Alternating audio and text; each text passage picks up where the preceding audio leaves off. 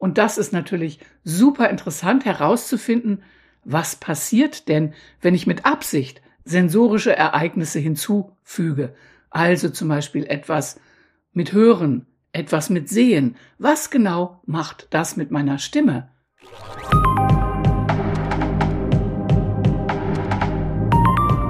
Herzlich willkommen bei meinem Podcast. Ich bin Hilkia Knies, Gesangsmentorin, bekannt für Nervenstärke in der Stimme und Authentizität im Herzen. In dieser Podcast-Episode möchte ich über das sensomotorische Wahrnehmungstraining sprechen. Und vor allen Dingen noch wichtiger, warum macht das im Gesangsunterricht Sinn, damit zu arbeiten? Und da ist es vielleicht ganz gut, wenn wir uns zuallererst mal die Bedeutung dieses Wortungetüms angucken. Denn das sind ja ganz, ganz schön viele Teile, die das enthält.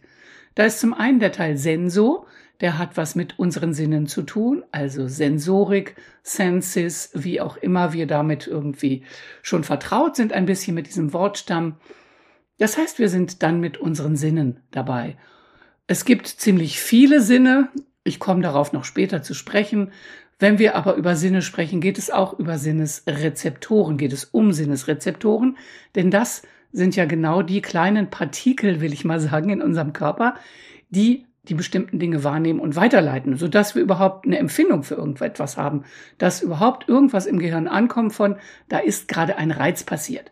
Und das sind einfach, sind ganz, ganz viele verschiedene Systeme, verschiedene Rezeptoren, die da eine Rolle spielen. Und dann gucken wir uns aber, bevor wir näher darauf eingehen, erstmal an, was haben wir noch für Begriffe, da ist das Motorische, also es kommt aus der Motorik. Motorik hat immer etwas mit Bewegung zu tun. Da haben wir es dann also meistens mit Muskeln, mit Faszien zu tun, wenn es um Motorik geht, etwas bewegt sich. Und dann ist es ein Wahrnehmungstraining. Das heißt, wir trainieren, etwas wahrzunehmen. Und jetzt könnte man natürlich im Gesang sagen, reicht es nicht, wenn mir jemand was vorsingt und dann singe ich das nach, was muss ich denn da groß wahrnehmen? Eine meiner Gesangslehrerinnen hat sogar mal gesagt, Kindchen, je weniger du spürst, desto besser. Ich weiß heute, was sie damit gemeint hat, aber ich arbeite mittlerweile ganz, ganz anders. Denn meistens ist es natürlich so, wenn wir etwas spüren, dass wir irgendetwas Unangenehmes spüren. Wir spüren vielleicht einen Druck im Hals, einen Kloß im Hals oder wenn wir singen, dass auf einmal irgendwas wehtut und so weiter. Und das wollen wir natürlich alles nicht spüren. Aber es gibt auch vieles Tolle, was wir spüren könnten. Wir können sogar unsere Stimmlippen spüren, aber dazu brauchen wir sensomotorisches Wahrnehmungstraining. Und wofür das Sinn macht, geht's jetzt gleich weiter. Also Motorik, Bewegung. Dann kommen wir nochmal in der Sensorik darauf zurück, was gehört eigentlich dazu. Da gehören zum Beispiel unsere fünf Sinne dazu. Ich sage jetzt mal fünf Sinne, denn wenn man im Internet mal googelt, wie viele Sinne haben wir, dann kommen da sehr unterschiedliche Zahlen raus. Also fünf stehen fast nie mehr da, aber acht oder zwölf, ich habe sogar schon 15 gefunden.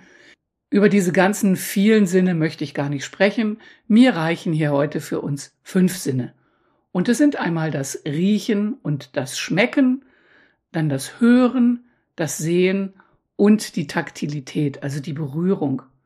Wenn wir uns die Sinne riechen und schmecken verdeutlichen, kann es gut sein, dass wir erstmal so ein Gefühl haben von, was hat denn das mit Singen zu tun? Aber da kann ich nur sagen, auch vor vielen, vielen, vielen Jahren hatte ich eine Gesangslehrerin, die sagte, ich möge so einatmen, als würde ich an einer Rose riechen. Das kam mir ein bisschen komisch vor. Manche Leute machen das auch heute immer noch. Da kommt natürlich gleich die Frage auf, Mundatmung oder Nasenatmung ist aber ein anderes Thema. Aber auf alle Fälle hat dieses Riechen anscheinend irgendetwas mit dem zu tun, wie sich unsere Stimme einstellt oder auch wie unsere Atmung fürs Singen ist. Und wir können sagen, das kannst du ja mal ausprobieren, gerade am anderen Ende, wenn du dich auf Riechen einstellst, passiert auf alle Fälle etwas in deinem Mundraum. Deine Zunge reagiert nämlich. Und genau das Gleiche ist mit dem Schmecken. Das heißt, wir haben natürlich über diese Sinne auch Einflüsse auf unsere Stimmfunktion, weil die Zunge einfach ein wichtiger Teil dort ist. Bei Hören und Sehen, da können wir wahrscheinlich schon mehr mit anfangen, wenn es darum geht, was das mit dem Gesang zu tun hat. Natürlich müssen wir hören, wir haben das innere Hören, wir haben das äußere Hören, wir hören anderen zu, wir hören das Orchester, was auch immer, wir hören die Band. Also hören ist natürlich ganz klar mit Singen verknüpft, auch sehen. Ich stehe auf der Bühne, natürlich muss ich was sehen, meine Mitspielenden und ich sehe vielleicht auch manchmal in die Noten. Und das Sehen ist in seinen Gehirnzentren auch mit unserer Stimme auf eine bestimmte Art und Weise verknüpft. Je nachdem, wie ich sehe, wie ich meine Augen benutze, haben wir einen Einfluss. Das ist auch sehr, sehr spannend. Und dann gibt es noch die Taktilität. Das heißt, wenn wir etwas berühren oder wenn wir berührt werden, ist die Frage, hat auch das Einfluss auf das Singen? Und ich kann sagen aus eigener Erfahrung und aus den Erfahrungen mit meinen Sängern und Sängerinnen, ja, Berührung hat einen großen Einfluss auf unser Singen. Und dann gucken wir uns nochmal genauer an, was gehört zur Motorik dazu. Da gehört natürlich erstmal die Grobmotorik dazu. Was macht unser Körper? Denn die Motorik ist beim Singen natürlich super wichtig, weil wir denn die Motorik ist beim Singen natürlich super wichtig, weil wir als Singende sind natürlich unser Instrument. Das heißt, wie sich unser Instrument bewegt, wie viel Tonus unser Instrument hat, unser Körper hat, ist natürlich total wichtig und damit arbeiten wir natürlich im Gesangsunterricht.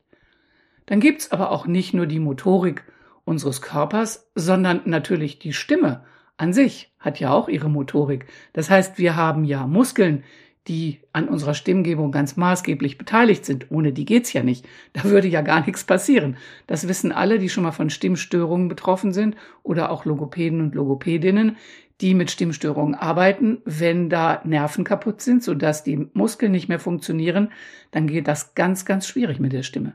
Also das heißt, wir haben Motorik, auch in den Stimmlippen, Motorik im Vokaltrakt, also im Rachenraum. Das heißt, welche Form unser Rachenraum annimmt, hat auch was mit Muskulatur zu tun. Also da haben wir ganz wichtig die Motorik im Gesangsunterricht. Und da können wir auch gleich weitermachen, denn was nutzen wir davon genau im Gesangsunterricht? Die Bereiche habe ich eben schon geschildert.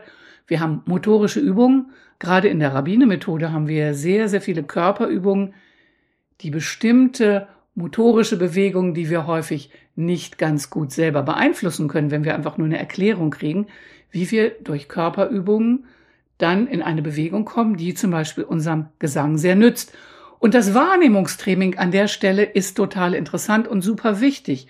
Denn wenn ich zum Beispiel eine Körperübung mache, wie die Beinhebung oder wie die Armhebung, dann ist natürlich ganz wichtig für mich, die nicht einfach nur zu machen, weil da sagt der Lehrer, mach mal, sondern wahrzunehmen, was macht denn das mit meiner Stimme? Oder erstmal, was macht das mit meinem Körpertonus? Was macht das mit meiner Einatmung? Wie fühlt die sich an? Und ah, wenn sich die Einatmung anders anfühlt, dann höre ich einen anderen Klang, dann fühle ich mich anders, wenn ich singe. Also an der Stelle arbeiten wir ganz viel mit Motorik im Gesangsunterricht. Dazu sind dann natürlich wieder Muskeln, Faszien beteiligt, die wir in irgendeiner Form beeinflussen. Und da komme ich auch schon zu einem ganz wichtigen Punkt im Gesangsunterricht, dass es sehr wichtig ist, im Gesangsunterricht wahrzunehmen. Also nicht nur zu hören, was sagt mir jemand oder was singt jemand vor, wie kann ich das jetzt nachsingen, sozusagen zu hören, was übernehme ich da, sondern wirklich wahrzunehmen, was passiert denn in mir. Das heißt wahrzunehmen, wie fühlt sich denn die Atmung an? Was bewegt sich denn? Man kann das natürlich von außen, indem man Hände auflegt, auch spüren. Bewegt sich zum Beispiel der Bauch, wobei ich gleich sagen muss, ich atme nie mit, ich, ich atme, ich arbeite nie mit Bauchatmung, weil Bauchatmung bestimmte Nachteile hat. Aber das wäre eine andere Podcast-Folge. Aber wir können unsere Hände wohin auch immer legen, an die Seiten unserer Rippen, natürlich um zu spüren, was tut sich in der Atmung.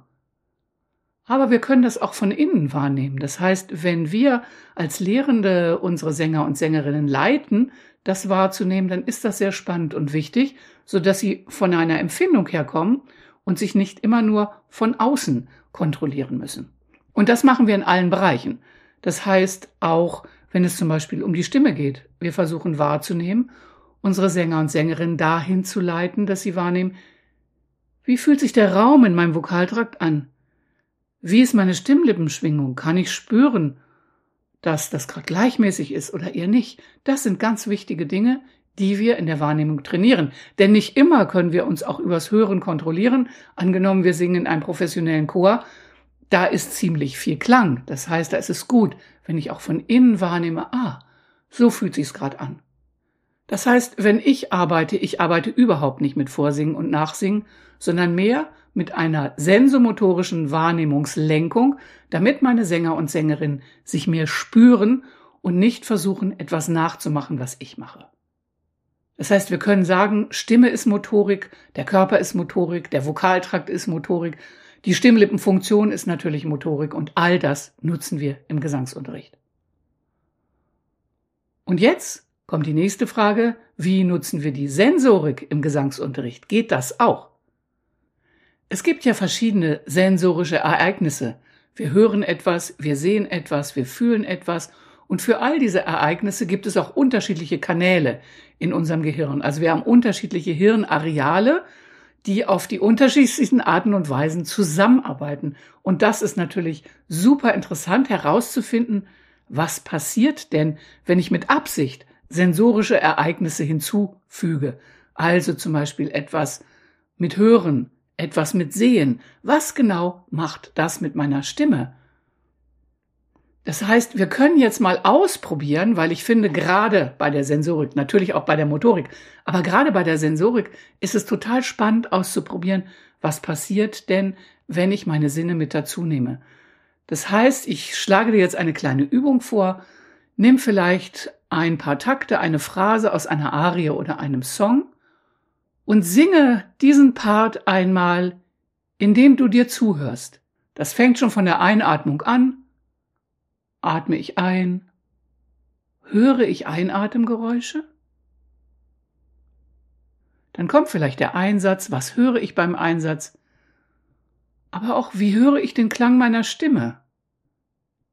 Das ist dann auch super interessant zu gucken, habe ich dann gleich irgendwelche Urteile oder kann ich einfach nur hören? Was höre ich denn da? Und das wird eine bestimmte Empfindung sein, wenn du dir selber zuhörend diesen Part deiner Arie, deines Songs singst. Und jetzt nimm den gleichen Part, die gleiche Tonhöhe und dabei schau in die Noten. Schau, während du singst, was singst du da? Lies den Text so, wie man es normalerweise macht, wenn man zum Beispiel etwas vom Blatt liest oder wenn man etwas übt, dann schaut man ja meistens auf die Noten. Wenn du nicht auf die Noten schaust, sondern nur einen Songtext hast, lies den Songtext und sing dabei und spüre in dich hinein, ist dann etwas anders? Wenn du dir nicht ganz sicher bist, dann mach es einmal mit Arie vom Blatt lesen, Songtext lesen und das gleiche dann nochmal nicht mit hinschauen. Gibt es da einen Unterschied? Und die nächste, die dritte Aufgabe ist, etwas Weiches dabei zu streicheln. Das heißt, du kannst dir ein Kissen nehmen, was Weiches, irgendwas Flauschiges, irgendetwas Samtiges oder auch etwas, was so ganz glatt ist. Auf alle Fälle, was sich angenehm anfühlt, wenn du darüber streichst. Und während du jetzt die gleiche Arie, den gleichen Song, die gleiche Phrase nochmal singst, streiche währenddessen drüber und nimm wahr, ändert sich was in deiner Stimme? Ist da was anders? Und wenn du nichts zur Hand hast, dann kannst du dich natürlich auch selber berühren oder selber streicheln. Das ist allerdings ein bisschen anders, weil dann haben wir quasi zwei sensorische Ereignisse. Denn da ist einmal die Hand, die streichelt und die etwas fühlt, und da ist der Teil, der gestreichelt wird und etwas fühlt. Und beides ist in dir drin und wird von dir verarbeitet. Von daher würde ich vorschlagen, für den Anfang nimm einen Gegenstand von außen, der weich ist, und probier aus, was passiert wenn du damit deine Phrase, deine Arie, deinen Song singst. Und natürlich müssen wir ganz am Ende sagen, wenn wir uns das nochmal wieder angucken, dieses sensomotorische, auch wenn wir es jetzt ein bisschen auseinandergenommen haben, um es besser zu verstehen, natürlich gehört beides zusammen. Die sind sozusagen das Ende der Dualität. Und das ist, ich würde schon fast sagen, eine metaphysische Dimension, denn die Dualität kommt ja auch sehr viel in Meditation vor, wo man sagt, man hört auf, die Dinge dual zu erleben. Und hier ist es auch so. Wir nehmen Dinge auseinander, um sie besser zu verstehen. Aber am Ende gehört es natürlich zusammen. Das heißt, ein sensorisches Ereignis ruft vielleicht eine motorische Reaktion hervor, eine motorische Reaktion ruft eine sensorische hervor und immer passiert all dies gleichzeitig in unserem Körper. Das heißt, eigentlich sind wir immer als Ganzes mit Sensomotorik beschäftigt Und deshalb finde ich persönlich auch, dass sensomotorisches Wahrnehmungstraining, wenn man alles ausschöpft, was das eigentlich sagt, etwas sehr, sehr ganzheitliches in der Stimmpädagogik hat. Und es ist einfach etwas, wo wir so unglaublich viele unterschiedliche Teile in uns, um uns in unserer Stimme auch spüren können.